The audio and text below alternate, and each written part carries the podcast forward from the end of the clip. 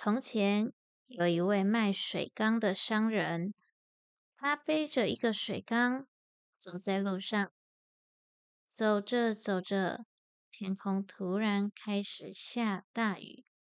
因为没有地方可以躲雨，商人只好把背上的水缸倒过来，放在头上当做遮雨的遮盖，然后坐了下来。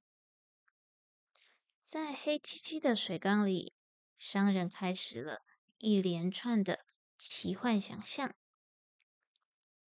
把水缸卖掉，赚一点钱，买点别的。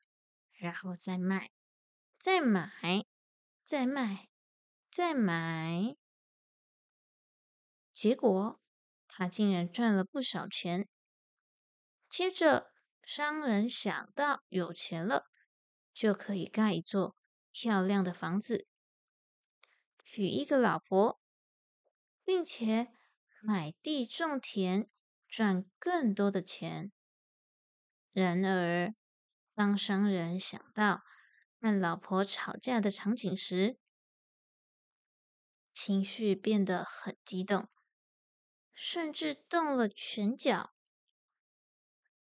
没想到，他真的挥动了拳头，头上的水缸被自己打碎了。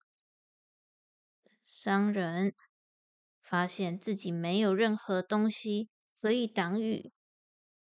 大雨淋得他湿透了，他的手因为打碎水缸，有着大大小小的伤口。